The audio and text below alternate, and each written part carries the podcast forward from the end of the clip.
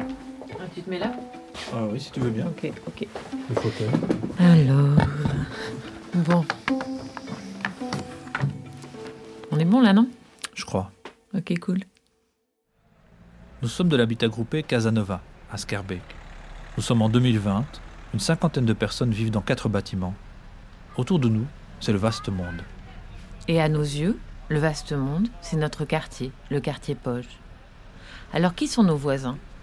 D'abord des inconnus, mais ensuite Les autres de l'habitat, un récit en dix épisodes. Épisode 1.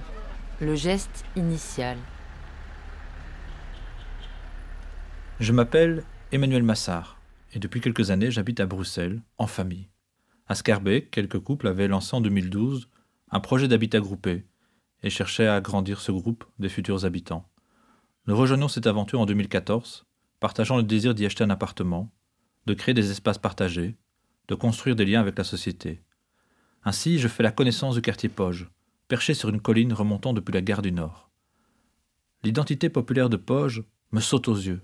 Il me rappelle mes racines, du côté de Charleroi, ma propre famille et les familles italiennes, leur présence colorée et chaleureuse. La perspective de créer une salle polyvalente me semble une bonne façon de réunir à la fois l'habitat groupé et le voisinage, de tendre les mains. Je m'appelle Louise Labib. En 2017, alors que je suis enceinte de notre premier enfant, mon compagnon me parle de l'habitat groupé de la place Poge. Et si c'était une bonne idée pour nos enfants, me dit-il. J'ai grandi pour ma part dans un autre pays, dans une autre ville, et même si j'ai fondé une famille aujourd'hui, je reste orpheline de mes racines. Cet habitat me réconforterait-il? Nous rejoignons donc l'aventure et je fais la rencontre de Manu. Je découvre notre nouveau quartier qui me rappelle les origines orientales de mon père. Je m'y sens bien. Mai 2015. Tout commence pour moi avec une première rencontre, par hasard, un samedi ensoleillé. C'est un homme dans la trentaine, au visage toujours juvénile, à la peau martelée par le soleil. En but de silence, l'homme entre dans la cour intérieure de notre habitat. Notre lieu, à cette époque, est encore un chantier, et les murs racontent autant les vieux carrelages passés le béton frais dessinant les logements à venir. Simple visiteur parmi d'autres, il s'avance, solitaire, sans un bonjour, sans un regard, d'un pas précis vers la cour. Ayant dépassé le porche pour découvrir le jardin, il finit par s'arrêter net, à l'angle du mur, l'œil fixé sur l'ancien bâtiment du théâtre devant lui. Je suis alors à ses côtés, pressentant sa détermination discrète. Immobile encore, il finit par dire Ici, c'était le centre de ma vie. Il s'approche des murs Ici, on joue au ping-pong. et je lui emboîte le pas. Il y avait 13 tables. J'écoute alors la description minutieuse qu'il fait des espaces que je découvre d'un œil neuf. Là, il y avait les livres. Il y en avait 60 000. Ouais, 60 000. Plus loin, il y avait le labo photo. Et puis au milieu, bah, il y avait Guy. Dans les années 50, une centaine de jeunes venaient ici tous les jours. Il y avait tout Bruxelles. Moi, c'était un peu plus tard. Ismaël. Il s'appelle Ismaël. Il habite toujours au numéro 5 de notre rue, et je lui dois d'avoir touché du doigt cette mémoire invisible. Il existe autre chose que nos logements, nous obligeant à nouer non seulement la rue et l'intérieur d'îlots, mais également le passé et le présent. Ainsi, mon désir de partager et de construire avec les gens du quartier trouve avec cette ancienne bibliothèque une piste à explorer.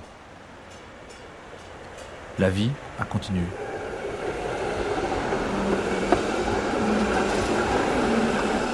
Je recroise quelquefois Ismaël sur sa mobilette, toujours pressé par le travail, et il me demande parfois ce que nous allons faire avec cet habitat groupé, avec cette salle polyvalente, même si pour lui, plus rien ne sera comme avant.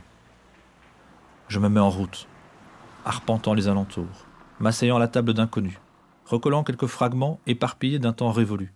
Il y a tellement à entendre et tout à faire. C'est Galia et sa bibliothèque douce, une deuxième demeure. C'est Mehmet. Quand il passe dans la rue, il regarde par ici et il dit Dans mon cerveau, c'est fou. Il y a toujours la bibliothèque. C'est incroyable, hein? C'est un cliché en fait, c'est une image.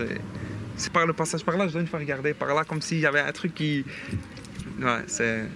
C'est fou. Chaque fois qu'on passe par ici, on regarde ici.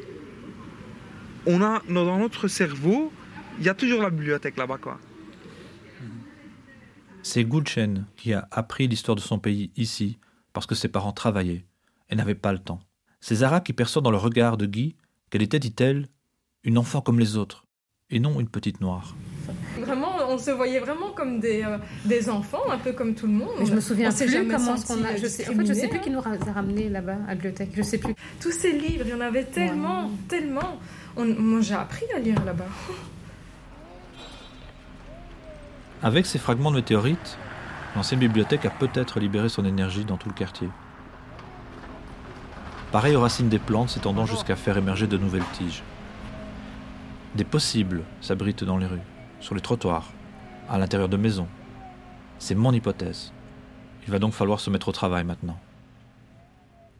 Quant à moi, dernière arrivée, je ne sais encore rien de ces souvenirs qui nous ont précédés. Le quartier va se dévoiler. Mais patience.